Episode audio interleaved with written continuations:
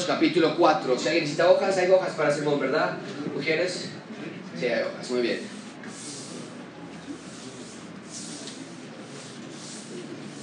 Si alguien necesita hojas, aquí están las hojas, si alguien necesita plumas, aquí ven las plumas.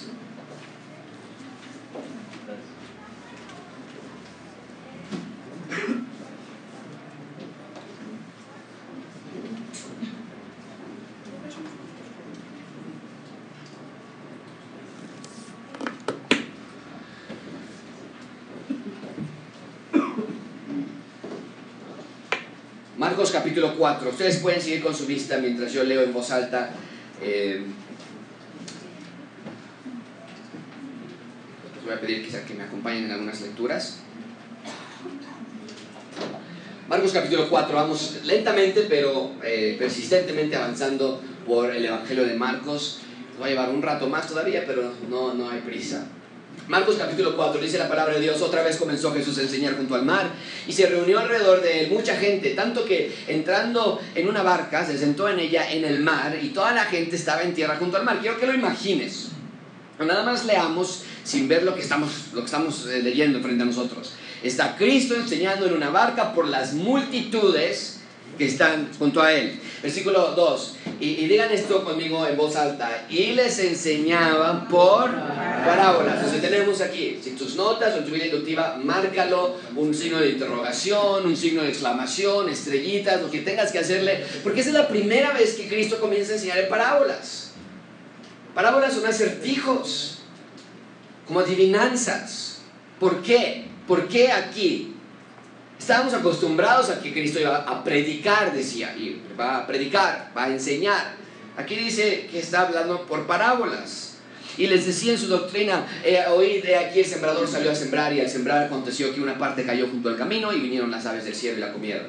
Otra parte cayó en pedregales donde no tenía mucha tierra y brotó pronto porque no tenía profundidad de tierra. Pero salido el sol se quemó y porque no tenía raíz se secó. Otra parte cayó entre espinos y los espinos crecieron y la ahogaron y no dio fruto. Pero otra parte cayó en buena tierra y dio fruto pues brotó y creció y produjo a 30, 60 y a 100 por uno. Entonces él les dijo, el que tiene oídos para oír, oiga, cuando estuvo solo, marquen esa, esa, esa palabra, solo, porque las masas ya no.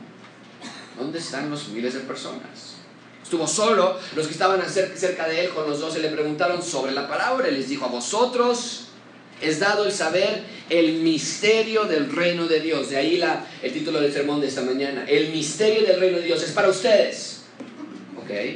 Y para los que vinieron hace ratito a la prédica, aquellos... No, para ustedes dice Cristo es el misterio, es el saber el misterio. Pero a los que están afuera, por parábolas. ¿Ya vimos esa palabra parábolas en este texto? Sí, lo vimos ya en el desde el versículo eh, 4. Desde el versículo el 2 dice que a ustedes les es dado el saber los misterios del reino de Dios, pero a ellos por parábolas todas las cosas, para que viendo vean y no perciban, oh, y oyendo oigan y no entiendan, para que no se conviertan y no les sean perdonados sus pecados. Y les dijo, ¿no sabéis esta parábola? ¿Cómo pues entenderéis todas las otras parábolas? El sembrador es el que siembra la palabra y estos son los de junto del camino, en quienes se siembra la palabra, pero después que la oyen, enseguida viene Satanás y quita la palabra que sembró en sus corazones. Estos son asimismo los que fueron sembrados en pedregales, los que cuando han oído la palabra al momento la reciben con gozo, pero no tienen raíz en sí, sino que son de corta duración, porque cuando viene la tribulación o la persecución, por causa de la palabra, ¿qué pasa con ellos? Luego tropiezan. Estos son los que fueron sembrados entre espinos, los que oyen la palabra, pero los afanes de este siglo y el engaño de las riquezas y las codicias de otras cosas entran y ahogan la palabra y se hace infructuosa. Todos juntos leemos versículo 20 en voz alta. Y estos son los que se fueron sembrados en buena tierra, los que oyen la palabra y la reciben y dan fruto a 30, a 60 y a 100 por uno. Vamos a orar. Te pido que en tu lugar pidas a Dios sabiduría, entendimiento, para mantenerte atento. Yo sé, yo he estado donde ustedes han estado por muchos años, donde de pronto estás viendo a la persona y de pronto ya, ¿qué, qué, qué, dónde están? ¿no? Está en el versículo 1, ya estamos en el 20, ¿qué pasó? ¿no? Yo, yo sé, pero esas son cuestiones espirituales, es algo que tenemos que pedir a Dios que nos ayude a poner atención y a entender el texto que está frente a nosotros. Así que oremos todos juntos. Padre Celestial, te damos gracias por esta mañana de poder venir todos juntos y escuchar la predicación de la palabra de Dios. Señor, te amamos, necesitamos tu dirección, Queremos leer los textos, pero no nada más decir, bueno, quién sabe qué quiere decir, pero se oye bonito. Queremos leer el texto y saber exactamente lo que significa. Así que ayúdanos a entender por qué nos dejaste esta primer parábola de todas las que habrías de contar después. Pero ¿por qué empezaste con esta? ¿Por qué asemejaste al reino de Dios con una aparentemente insignificante semilla?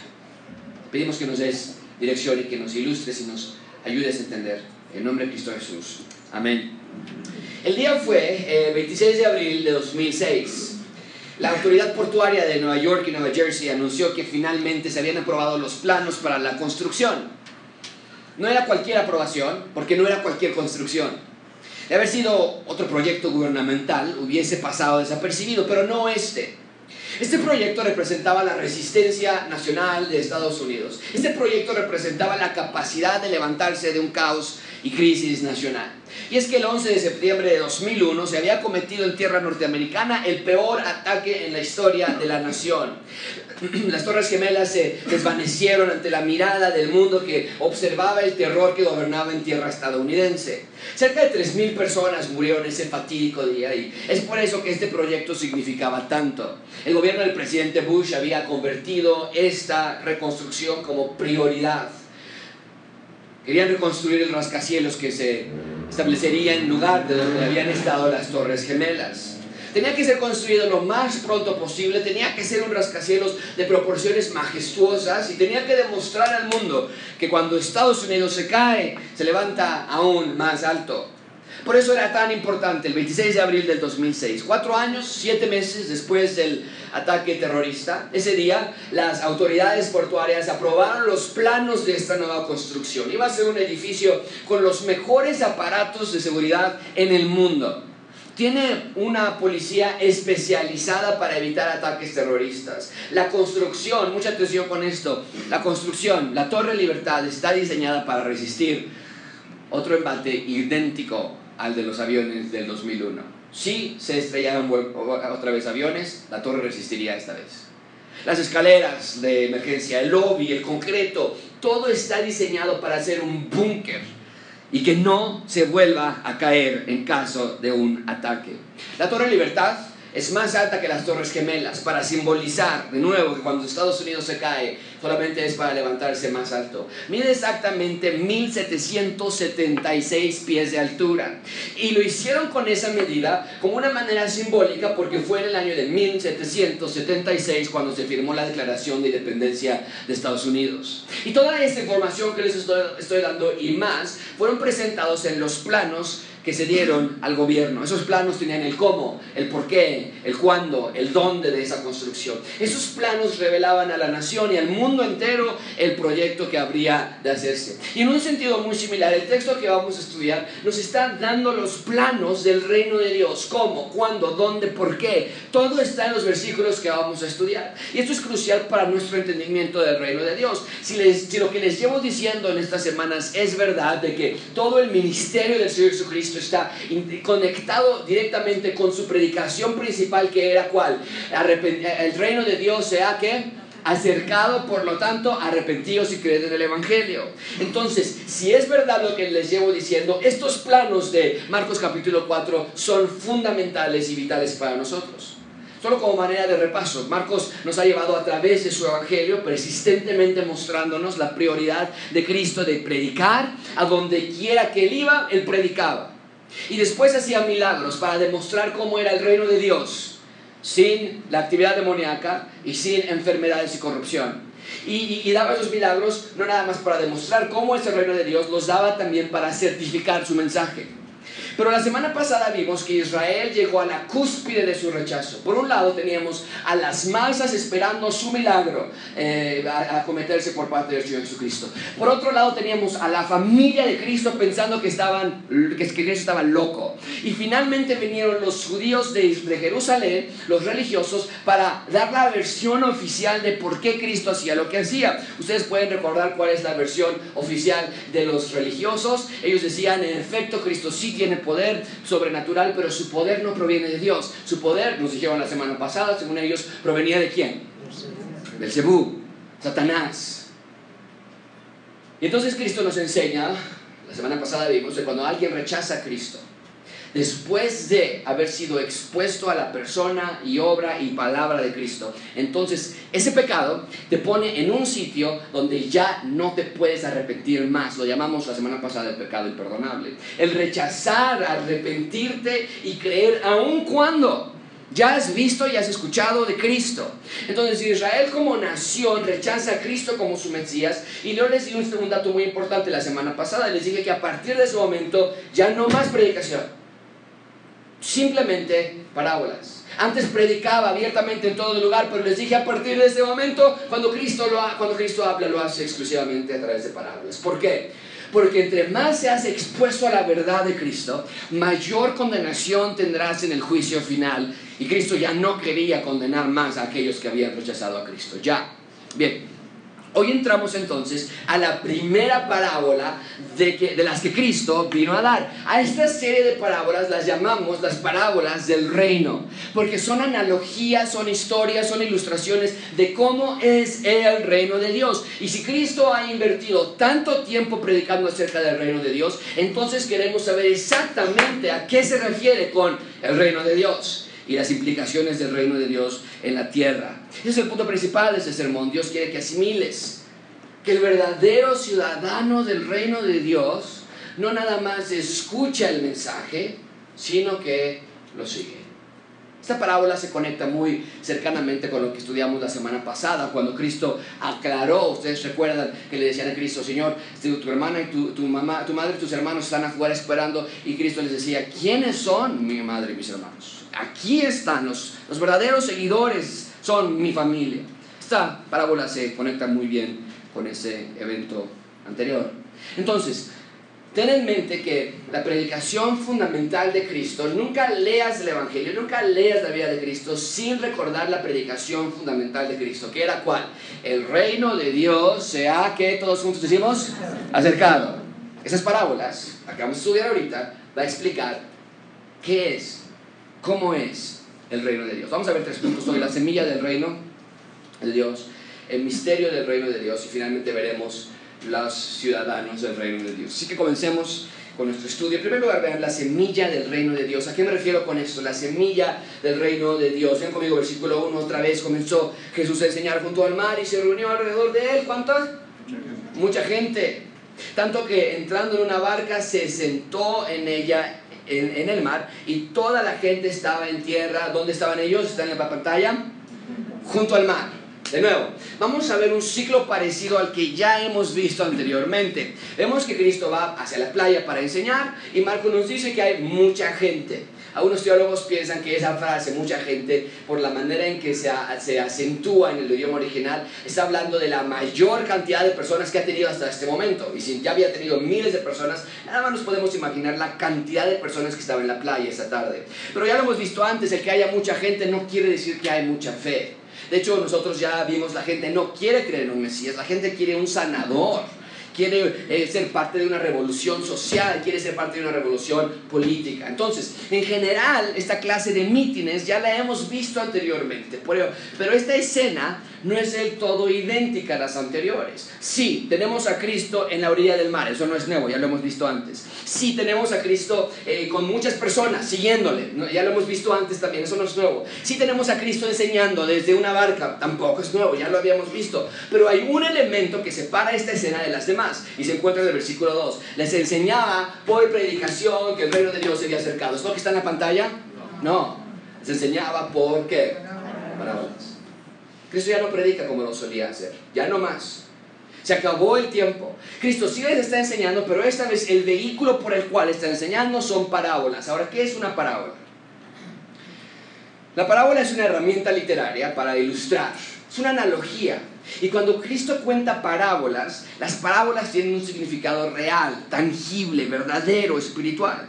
Y en un minuto vamos a hablar más de las parábolas, pero solamente quiero que veas por ahora que, eh, que esta aparentemente discreta diferencia está presente. Cristo comienza a hablar por parábolas. Ahora mucha atención con esto, para que, porque si no queda claro esto, entonces no vas a entender eh, mucha, mucho de las parábolas. Las parábolas, amigos, describen el reino de Dios. Las parábolas describen el reino de Dios. No son historias para hacerte sentir mejor, no son historias dadas para que los niños se vayan a dormir en la noche.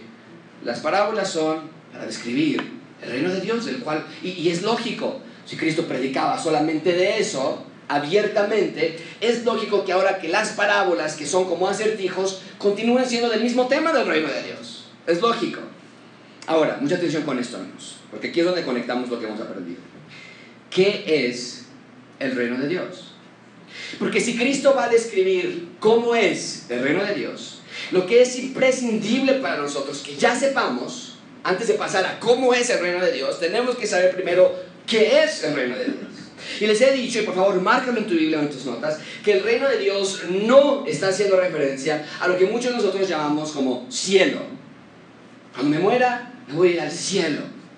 Porque claramente vemos que Cristo no está inaugurando algo para futuro. Está diciendo Él, aquí está el reino de Dios y yo estoy cortando el listón, está inaugurado, bienvenidos, pasen, adelante. No está hablando de algo de cuando nos muramos. Aparentemente Cristo está hablando de algo que está sucediendo ya. En otras palabras, Cristo no está, no está andando por Galilea con una, una manta diciendo próximamente apertura del reino de Dios, espéralo. Cristo está diciendo el reino de Dios ya está aquí. Por eso les he dicho que el reino de Dios es aquí y es ahora. Ya estamos en el reino de Dios. El reino de Dios es que Cristo ya reina. Eso es muy lógico. ¿Qué es el reino de Dios? Es el cielo, es... No, el reino de Dios es ya porque Él ya reina. Él ya está sentado a la diestra del Padre, Él ya venció, Él ya resucitó, Él ya viene próximamente. El reino de Dios es real, es verdadero, es tangible y el reino de Dios no puede ser relegado a una visión futura. Ahora entendemos que la culminación aún no ha llegado, lo entendemos, pero ya comenzó. De hecho, también les dije que muchos de nosotros pensamos, que el reino de Dios cuando se les pregunta es el cielo. Pero no es así. Cuando creyentes en Cristo mueren, nosotros vamos a un lugar intermedio. Nuestro cuerpo se queda aquí, en el cementerio o en el crematorio. Y nuestra alma va a un lugar al que Cristo llama paraíso. Pero ese no es el reino de Dios aún. Mi esperanza no está en que ya me muera y voy al cielo, no. Mi esperanza es cuando el cuerpo que se quedó aquí o las cenizas que se quedaron aquí se resuciten y se una con mi alma y entonces ahora sí estaremos en la culminación junto con Cristo para siempre. Pero si seguimos viendo el reino de Dios como un evento futuro, si seguimos viendo el reino de Dios como algo así de leyenda en el futuro, quién sabe para cuándo, claro que vamos a decir, yo no me quiero morir. Sea, yo no me quiero morir. Yo todavía no estoy listo para ir al reino de Dios.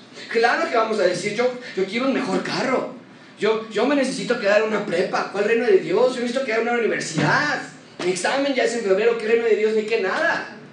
Me tengo que quedar en la escuela. Si no me muero, imagínate qué reino de Dios. Yo no me quiero ir al reino de Dios, sino casarme. Me muero. Necesito más dinero, más salud, más bienes. Claro que vas a tener esa mentalidad, porque el reino de Dios lo vas a ver como un mal necesario. Bueno, pues la verdad no me quiero ir allá, pero pues cuando me llegue mi, momento, mi hora, pues ni modo.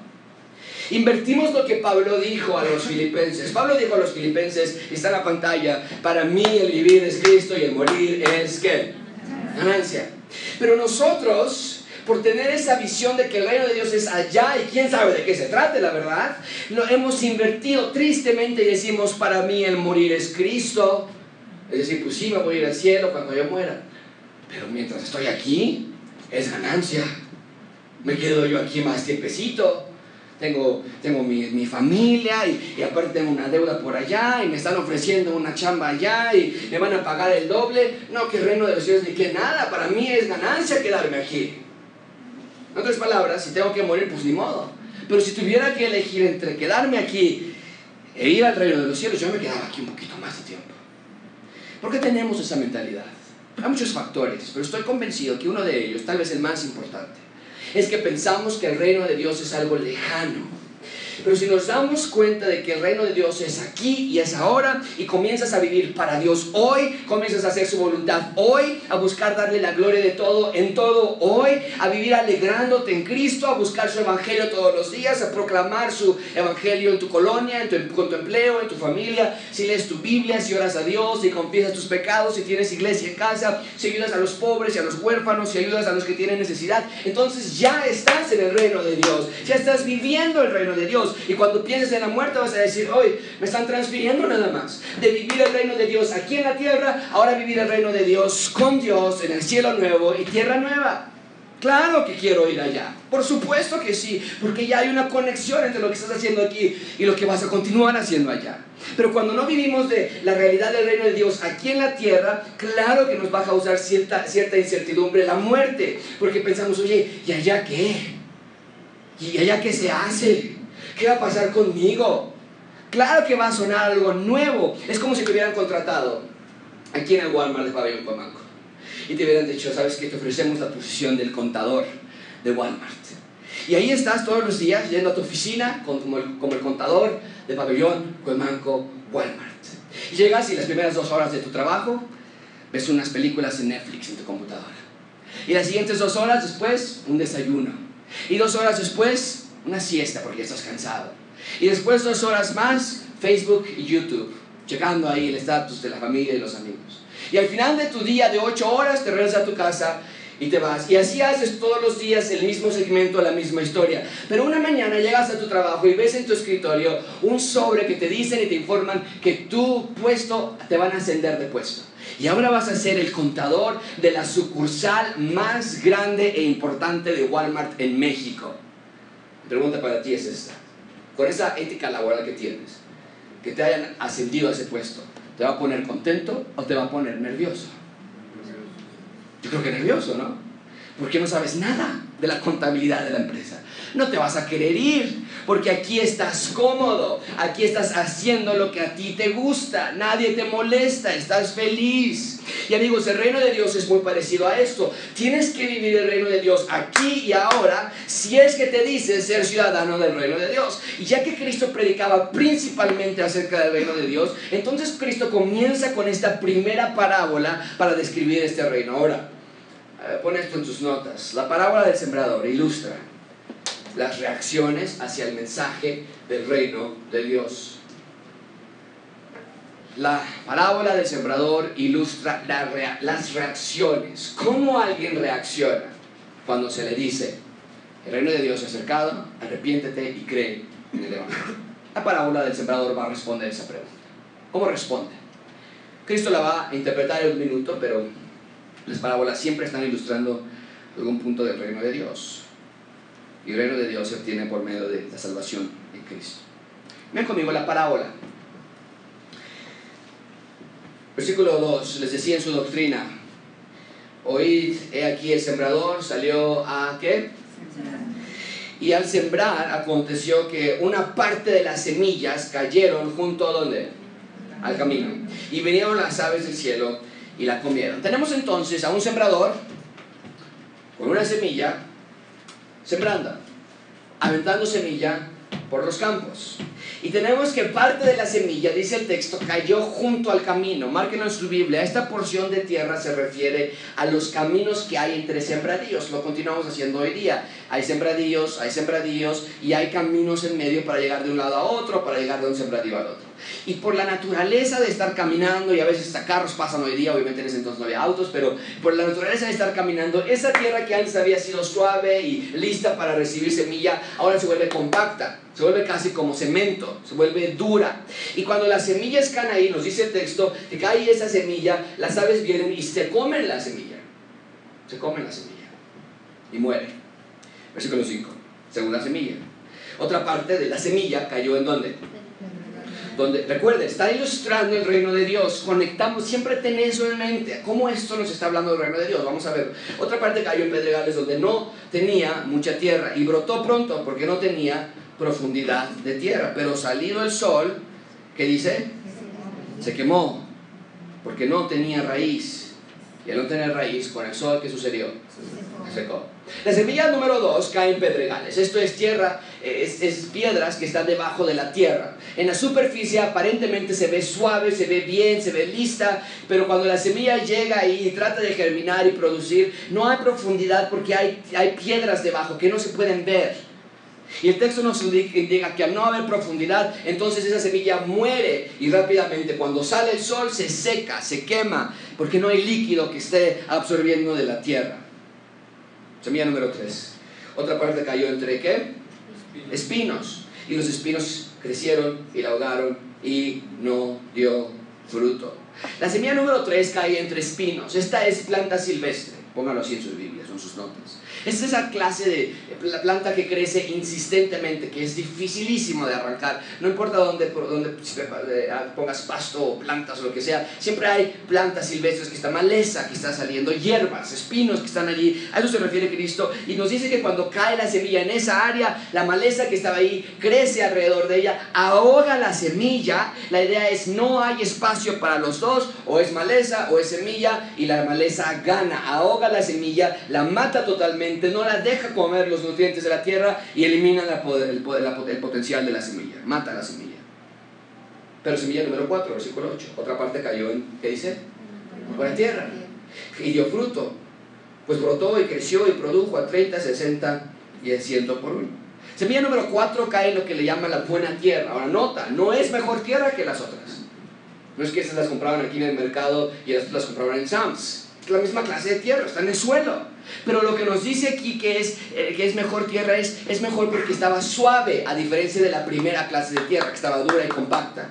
Nos dice que estaba profunda, a diferencia de la segunda clase de tierra donde había piedras. Y nos dice que estaba limpia, a diferencia de la tercera tierra que había maleza y espinos. La semilla era la misma. El sembrador era el mismo. La tierra era la misma, pero lo, pues, lo, que provocó que diera fruto esta cuarta semilla fue la clase de tierra que había ahí, limpia, profunda y suave.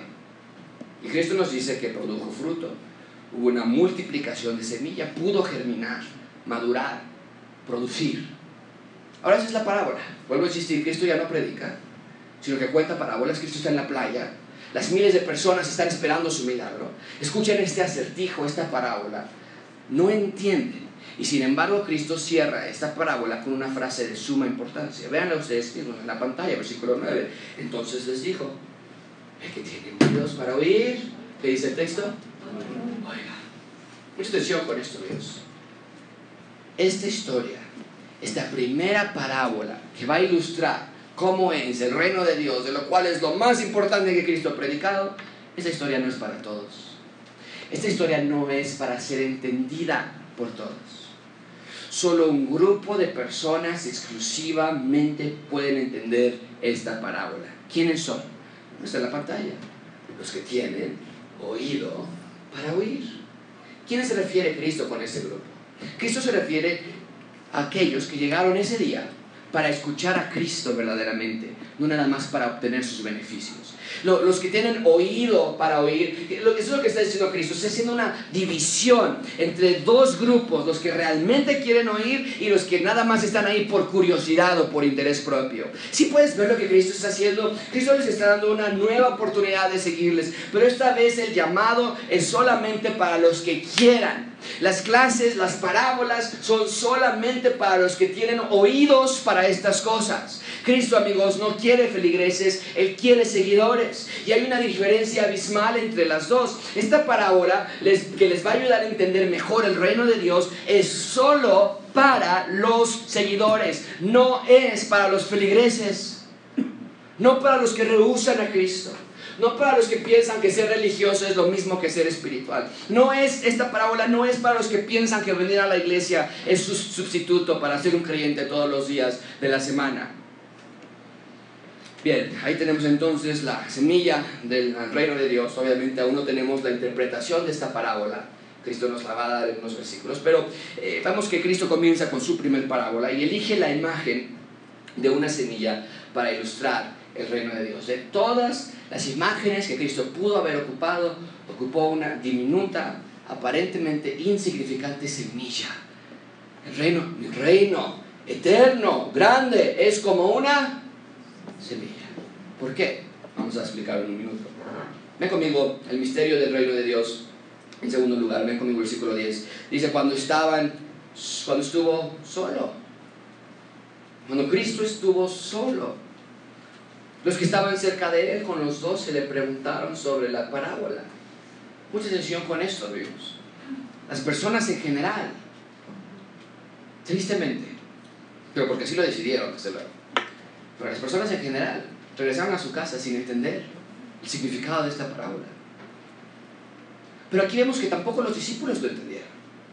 ¿Qué quiere decir esto? ¿Que los discípulos no tenían oídos para oír? No. Lo que vemos es que aunque los discípulos sí creían, y en efecto ellos tenían oídos para oír, en el sentido de que no estaban allí con Cristo para, por curiosidad o porque querían algo para ellos, aún, aún a pesar de eso, necesitaban que Cristo les enseñase. Y en este versículo vemos a los discípulos de Cristo desconcertados.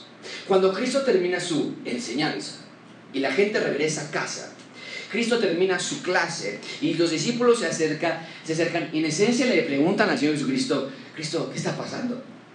¿Qué quiere decir todo esto? Escucha lo que los discípulos nos dicen en el pasaje paralelo, eh, la, descripción de Mateo, Mateo capítulo 13. Los, los, discípulos se acercan y le dijeron, ¿por qué les hablas qué? Por parábolas. En otras palabras, ¿por qué ya no estás predicando abiertamente? Los discípulos no pueden entender esto.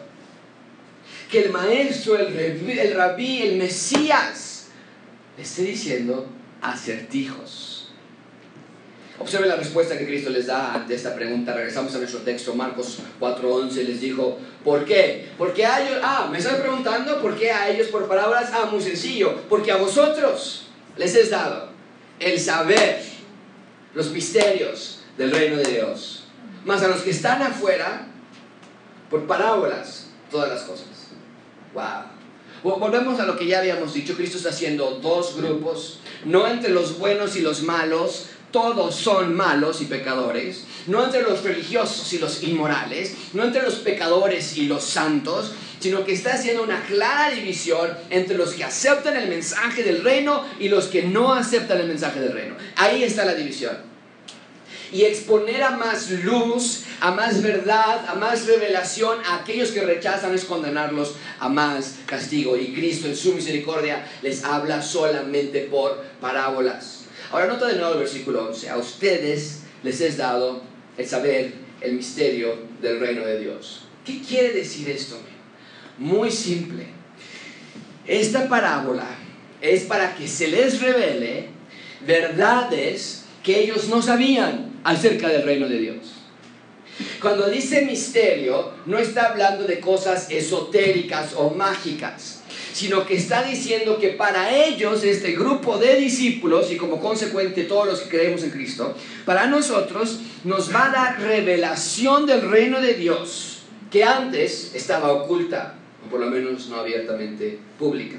Y permítame enfatizar de nuevo que la frase reino de Dios no es nueva para los judíos, lo venían esperando ellos desde siglos atrás. El primer intento, les he dicho, de Dios tener un reino en la tierra sucedió ¿dónde? El primer intento, ¿dónde sucedió? En el jardín del Edén. Con los dos primeros corregentes de Dios. ¿Quiénes eran? Adán y Eva. Y fallaron. Y luego Noé falló. Abraham, Isaac, Jacob, Israel. Todos fallaron. Pero el ser humano no podía. Y entonces Cristo viene a hacer lo que solamente él podía lograr. Cristo viene a instalar el reino de Dios. Pero hay muchas dudas, amigos. Y aquí es la parte donde yo sí quiero que tú comprendas la realidad del mensaje del reino de Dios. No es sencillo de entender. Para nosotros, ya estando aquí en el año 2019, podemos ver otras cosas que ellos en el primer siglo no veían. Ellos esperaban, los discípulos incluyendo, esperaban una liberación de Roma. Lo primero que tenía que hacer el Mesías, y no es que los estuvieran sacando de la bolsa, ¿eh? Isaías así lo había dicho. Ezequiel así lo había dicho, Jeremías así lo había dicho. Lo primero que va a hacer el Mesías es dar una nación a Israel. Orgullo nacional, restaurar a la nación. Y viene Cristo diciendo, es necesario que yo padezca de los religiosos en Jerusalén. Dice, ¿qué? No, no, no, no, no. No es necesario que padezcas.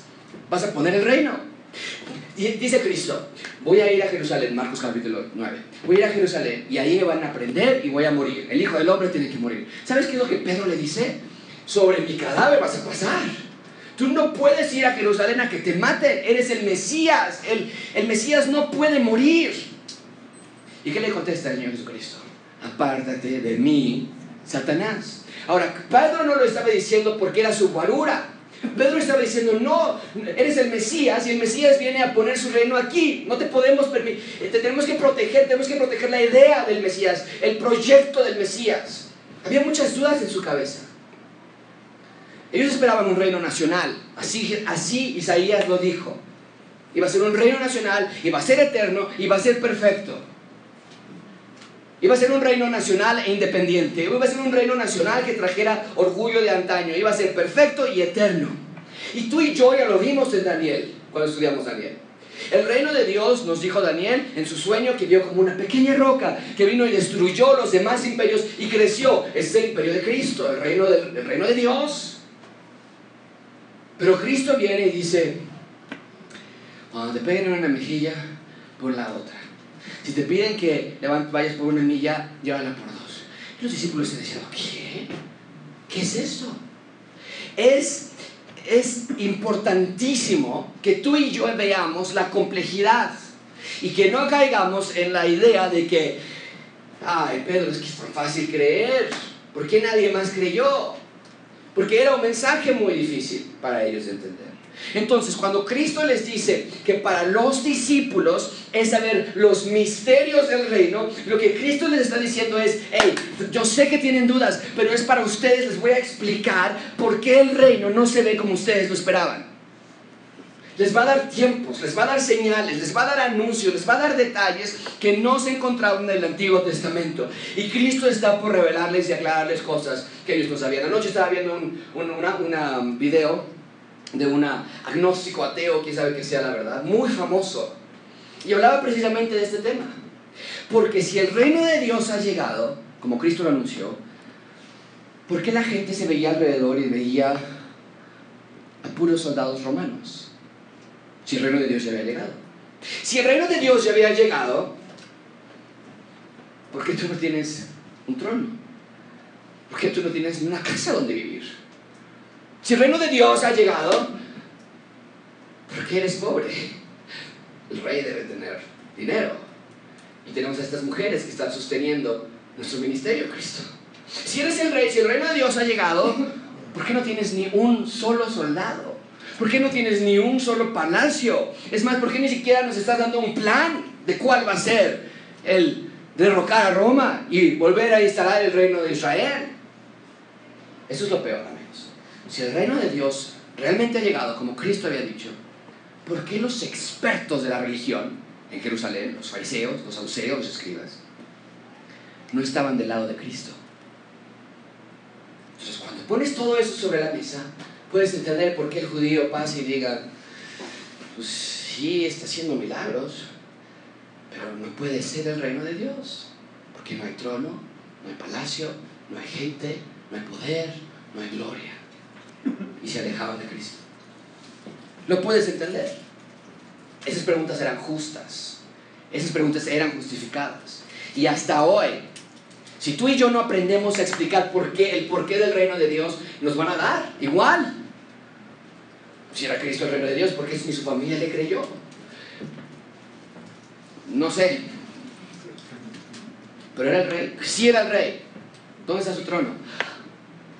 No sé. Pero era el rey. Sí era el rey. Sí, y lo que quiero amigos a, enfatizar con ustedes es despertar la realidad del mensaje del reino de Dios, que no era algo sencillo de entender en ese entonces, ni de hoy en día. Por eso Cristo les dice, hey, ¿quieren saber el misterio? ¿Quieren saber por qué? Yo se los voy a revelar a ustedes. y tenemos el resto de las parábolas de Cristo. Dice Cristo, el Mesías es más que nada más un imperio. El reino de Dios los misterios del reino de Dios solamente es para aquellos que quieran al Mesías más de lo que quieren al imperio. El, saber los misterios del reino de Dios solamente es para aquellos que entiendan que su problema más grande no es el imperio romano, sino el pecado en su corazón. los, los misterios del reino de Dios es para aquellos que entiendan que necesitan de un salvador espiritual más de lo que necesitan un salvador político. Para ellos son las parábolas y el saber los misterios del reino de Dios. Y sin embargo, al Rey de Reyes y Señor de Señores lo tomaron como un chiste, lo tomaron como una broma, como un loco. Y aunque su juicio aún va a ser el futuro para aquellos que lo rechazaron, a partir de este momento es como una antesala del juicio. Para ellos ya no hay más revelación del reino de Dios. Me conmigo versículo 12, ¿qué es lo que dice? Para ustedes, versículo 11, para ustedes es el misterio, pero para ellos no, para que viendo vean. ¿Qué quiere decir eso? Y, para, y no perciban, para que oyendo oigan y no entiendan, para que no se conviertan y les sean perdonados los pecados. La razón de las parábolas era para que las personas pudieran ver a Cristo hablando, enseñando, que lo puedan ver, pero dice el texto, pero que no lo puedan percibir para que puedan escuchar a Cristo hablando de una semilla y que nada más les retumbe en su cabeza sin poder realmente comprender y sin poder comprender entonces no hay arrepentimiento y sin arrepentimiento no hay perdón de pecados. ¿Por qué? ¿Porque Cristo es injusto? ¿Porque Dios es malo? No. Lo vimos la semana pasada.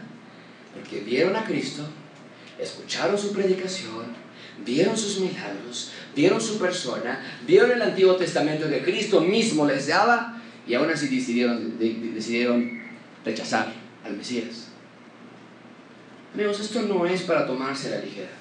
Para aquellas personas que dicen, mañana, ya mañana voy a, voy a ponerme a leer la Biblia, ya esta semana, no, ya esta semana ahora sí ya voy a poner a, a cuentas con Dios, no, ya ahora sí este, este mes, no, este año ya, ahora sí ya conectadísimo con Dios. Un día de estos ya, ahora sí ya, ya, ya, porque yo ya sé, ya es que soy bien necio, yo soy bien necio.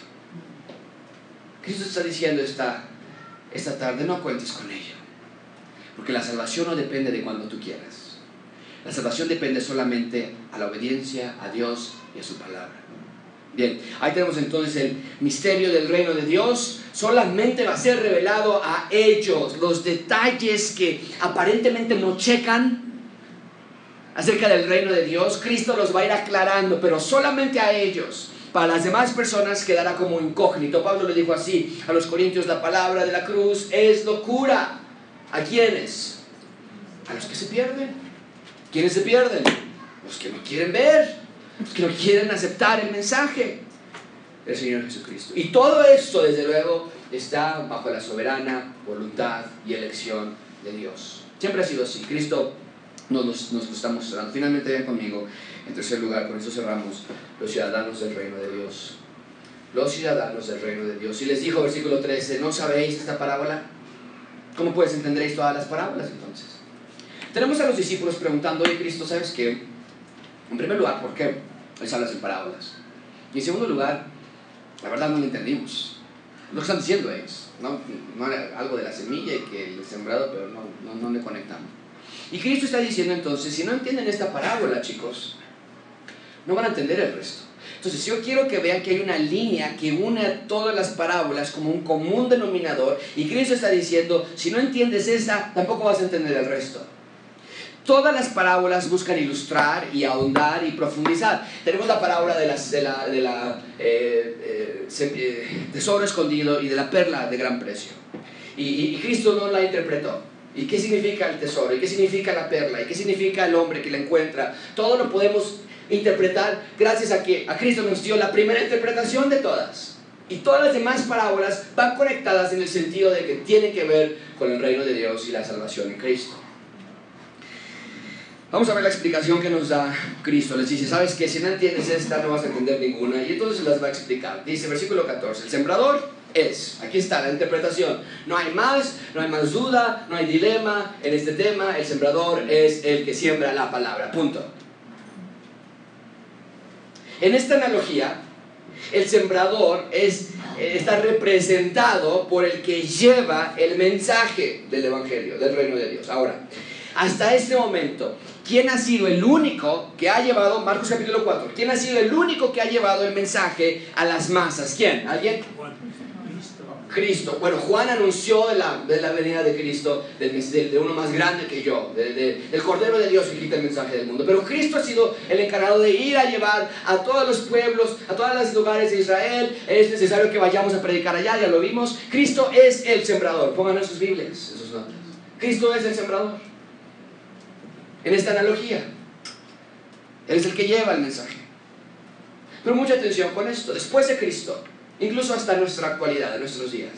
Ha habido más personas que a lo largo de la historia han llevado el mensaje del Evangelio a otros lugares, colonias, localidades, naciones.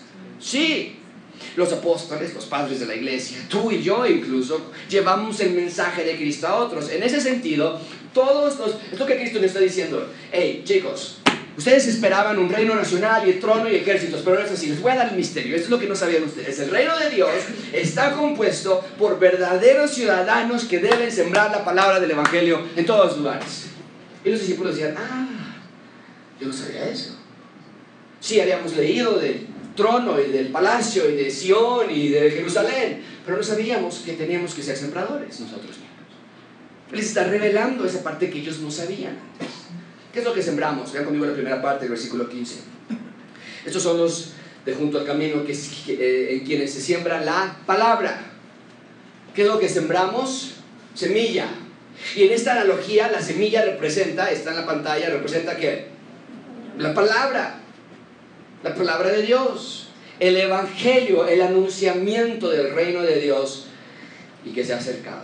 Y nosotros como sembradores, Cristo primero, original, pero nosotros como otros sembradores, predicamos el reino de Dios porque Cristo, el, el sembrador original, así lo hizo. Cristo está diciendo, hey, ustedes no sabían esto, pero el reino de Dios es así. Yo vengo a sembrar la palabra del Evangelio en los corazones de las personas, ustedes hagan lo mismo, en el reino de Dios.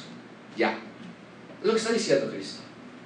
Entonces, una de las primeras cosas que Cristo está clarificando es, el reino de Dios debe haber ciudadanos del reino que siembren la semilla de su palabra. Punto. La gente quería, aún quiere hoy día, un reino que les sirva. Pero Cristo dice, um, no, eso no es el reino de Dios. En el reino de Dios los ciudadanos sirven y siembran la semilla de la palabra de Dios. Deben de sembrarla. Bien, el sembrador es Cristo entonces, el sembrador son todos los que proclaman su evangelio, el sembrador soy yo, el sembrador eres tú, y todos seguimos al sembrador original que fue Cristo. Hasta aquí vamos bien, pero tal y como Cristo lo está viendo en su propio ministerio, no todos reaccionan igual. Cristo nos dice ahora que hay quienes escuchan la palabra, versículo 15, pero que cuando ellos escuchan la palabra, eh, la oyen, enseguida viene Satanás y ¿qué pasa? Quita la palabra que se sembró en sus corazones. Recuerda, Cristo está interpretando la parábola y nos dijo en su ilustración que hay semillas que caen en el camino, en el lugar duro, y lo que está diciendo es que hay personas que son duras de corazón, que tienen corazones entenebrecidos, ciegos, que brutalmente rechazan a Cristo. Y Cristo nos dice que alguien que rechaza de esa manera a Cristo, entonces viene Satanás no estemos esperando que los muebles se nos muevan y que la puerta y que oímos voces. No, el, ataque satánico viene de esta manera. Cuando alguien le compartes el evangelio y esa persona dice, no, mentiras. No, no, no no quiero que hables de nada de eso. Inmediatamente dice, es literalmente Satanás viene y quita eso poquito que te dio tiempo de sembrar y se lo lleva, lo destruye.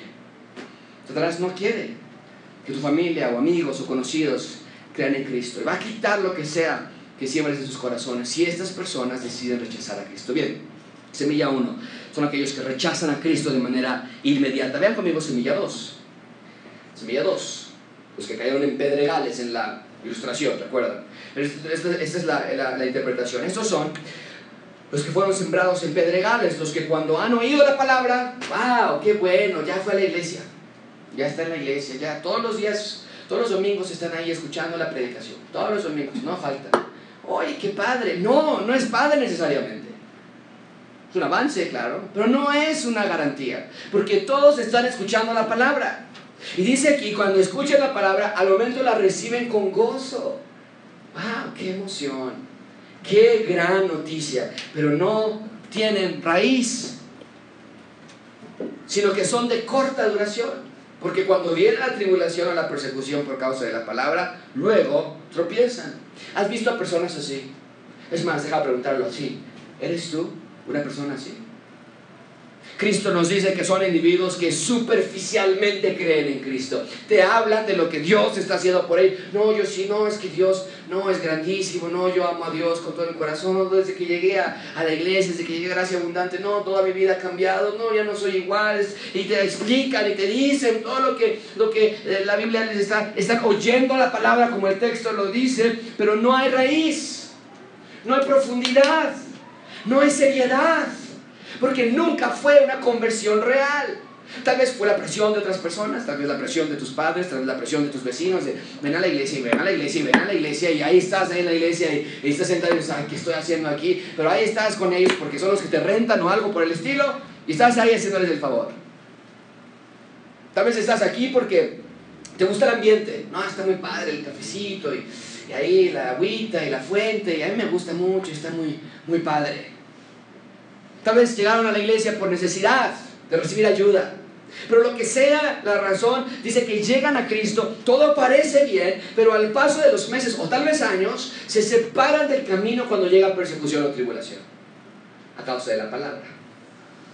Como la palabra nos dice, ah, ah, ve para este lado, y vienen problemas y dificultades, porque a veces hacer lo correcto no es bueno, dice la persona, no, oye, a mí no me dijeron que eso se trataba, de seguir a Cristo.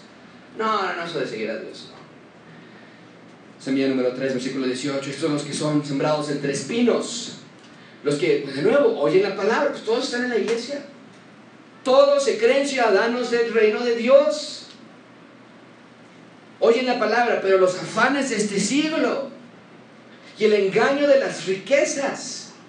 Ah, yo no veo las riquezas como un engaño.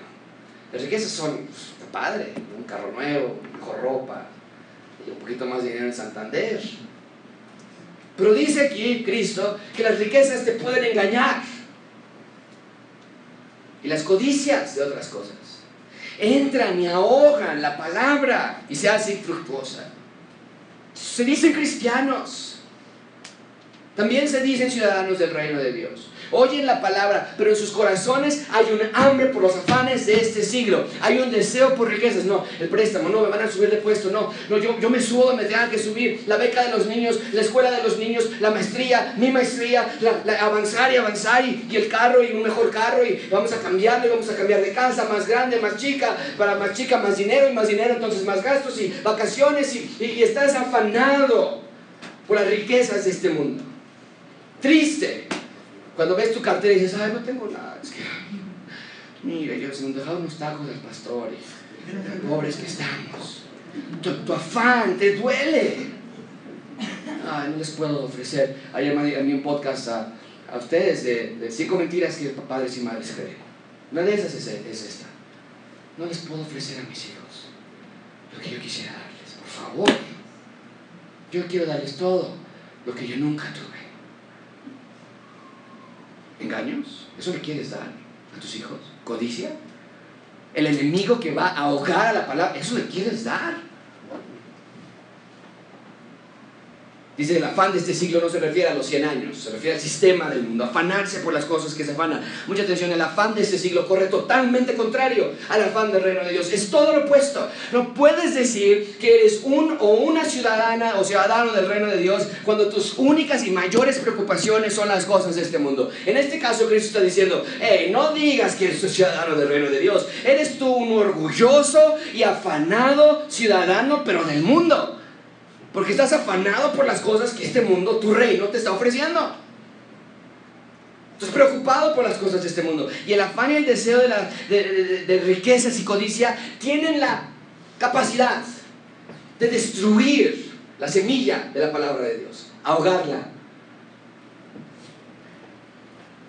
Ahora, esto no quiere decir que debemos vivir aislados del mundo, lejos de la sociedad y sin trabajar. No, yo trabajo, pastor. Yo todos los días leo mi Biblia. No, no. Esfuérzate. Ya, abre un, ya abriste un negocio, ahora abre otro. Ya abriste otro y ahora abre otro, otro más. Pero todo es bajo la gloria de Dios. Todo es bajo la sumisión de tu afán que es Dios. Siempre. Siempre. Ahora, el verdadero ciudadano del reino de Dios va a tener algo que ninguno de los otros tuvo. Vean conmigo versículo 20. Estos son los que fueron sembrados en buena tierra, los ciudadanos del reino de Dios. Los discípulos están aprendiendo. Oye, esto yo no lo vi en Isaías. Esto no estaba en Jeremías. Cristo dice, exacto. Si viene, chicos, ahí viene, viene la nueva Jerusalén, pero mientras el reino de Dios ya está aquí y los ciudadanos hacen esto, escuchan, eh, oyen la palabra, hasta ahí vamos bien, todos la oyen, todos van a la iglesia, todos están sentaditos, con podcast, libros, el catecismo, todos. Pero el ciudadano del reino de Dios no nada más la oye, ¿qué dice el texto? La recibe y como consecuencia de recibirla da fruto. Hay vida. Fluye, fluye. Diferencia. ¿Cuál es la diferencia entonces entre los tres primeros personas y esta última persona? Que el verdadero ciudadano del reino es más espiritual? No. Que el verdadero ciudadano del reino es más perfecto, es menos pecador? No. El ciudadano del reino, la diferencia es que el ciudadano del reino oye las palabras, las recibe, las pone en práctica, las obedece, la hace. Es lo que dice allí. Oye la palabra, la recibe y da fruto. ¿Cuál palabra? Es el mismo problema que tuvimos la semana pasada. Josué, me estás diciendo que tengo que oír la palabra de todo y hacerla todo. Entonces voy a ser un ciudadano. No puedo. Nunca mentir, nunca tener mal pensamiento y nunca, nunca dejar de leer la Biblia y nunca dudar. No. Eso es demasiado difícil. No. Recuerda la predicación fundamental de Cristo. El reino de Dios se ha acercado, arrepentidos y creer en el Evangelio. Al que oye esa palabra, la recibe y la hace, se arrepiente y cree, Él es un verdadero ciudadano del reino de Dios. No es perfección. Aquí este versículo es donde los pastores, vuelvo a decir, están dando y duro y duro, ya ven. Mire cómo no vienen, no, no son fieles todos los que a veces llegan y a veces no llegan. Y ahí les dan de todo, a todos, por versículos como este. Pero Cristo no estaba diciendo, sean, no falte ningún domingo a la iglesia. Cristo estaba diciendo, arrepiéntanse de sus pecados y crean en el Evangelio. Ahora, como consecuencia de eso, da frutos. La palabra de Dios lo llama frutos de justicia. Sí, vas a querer leer tu Biblia durante la semana. Sí, vas a querer venir a la iglesia y congregarte con otros creyentes. Sí, va a cambiar tu manera de vestir y de pensar y de hablar. Es una transformación. Pero nada más puede ocurrir si primero te arrepientes de tus pecados y crees en el Evangelio. Y todo lo demás va a ir fluyendo progresivamente. ¿Cómo podemos concluir este sermón? Esta primera parábola que describe el reino de Dios. ¿Qué nos está diciendo? En primer lugar, nos está diciendo examina tu corazón. ¿Cuál de estos cuatro corazones eres tú? ¿En cuál estás tú? Respóndelo en tu mente en este mismo momento. ¿En cuál? Para todos vamos a ir en el cuarto. No, gracias a Dios estoy en el cuarto ya. ¿Sí? Porque el cuarto es diferente a los otros tres. En un sentido, que oye, la recibe y da fruto. ¿Eres un ciudadano del reino de Dios? El verdadero ciudadano es identificado no por una vida perfecta, sino por una vida progresivamente en transformación. Hay cambios, hay evidencias de tu salvación en tu vida. Pero si no hay evidencias, entonces puede que estés en alguna de las otras tres tierras. Puede que estés aquí muy gozoso, pero es temporal, es superficial, no es serio. Puede que estés aquí y digas, yo no, yo no voy a creer nada de esto, yo no voy a creer nada de esto. Puede que estés aquí y digas, yo sí soy cristiano, ay, pero mañana van a decir si sí me aprobaron el préstamo o no. Y ya mañana tengo que levantarme para llegar temprano antes del otro y que me asciendan a mí. Las afanes de este mundo, la codicia. ¿En cuál estás tú? Examina tu corazón. Vemos que el reino de Dios, Cristo nos está diciendo, discípulos, sí, yo soy el rey, yo soy el Mesías. Pero el reino de Dios, mucha atención con esto, el reino de Dios no se construye a través de conquistar a Roma. El reino de Dios no se construye a través de levantar un ejército y, conquistar Europa. El reino de Dios, nos está diciendo este texto, esta parábola, esta primera parábola, se construye a través de tomar una semilla y sembrarla, y sembrarla, y sembrarla y sembrarla. Y hoy, después de dos mil años, esa pequeña semilla que empezó con 12 discípulos, hay millones y millones y millones de creyentes alrededor del mundo. Así se esparce el reino de Dios. Por medio de ti, por medio de entender que mañana que te despiertes, tus pulmones están funcionando y tu corazón está activo y tus piernas van a responder a tu mente diciéndole que te levantes, no para tu propio beneficio, sino para sembrar la semilla del reino de Dios. Para eso estás vivo. Amigo, te ruego que ya no pienses en el reino de Dios como una cosa futura. Quiero que pienses en el reino de Dios aquí y ahora. El que tiene oídos para oír esta mañana, hoy, oye, el reino de Dios es como un sembrador que sale a sembrar. ¿Ya llegó esa semilla a tu vida? El reino de Dios está compuesto por sembradores. ¿Estás sembrando tú a donde quiera que vas?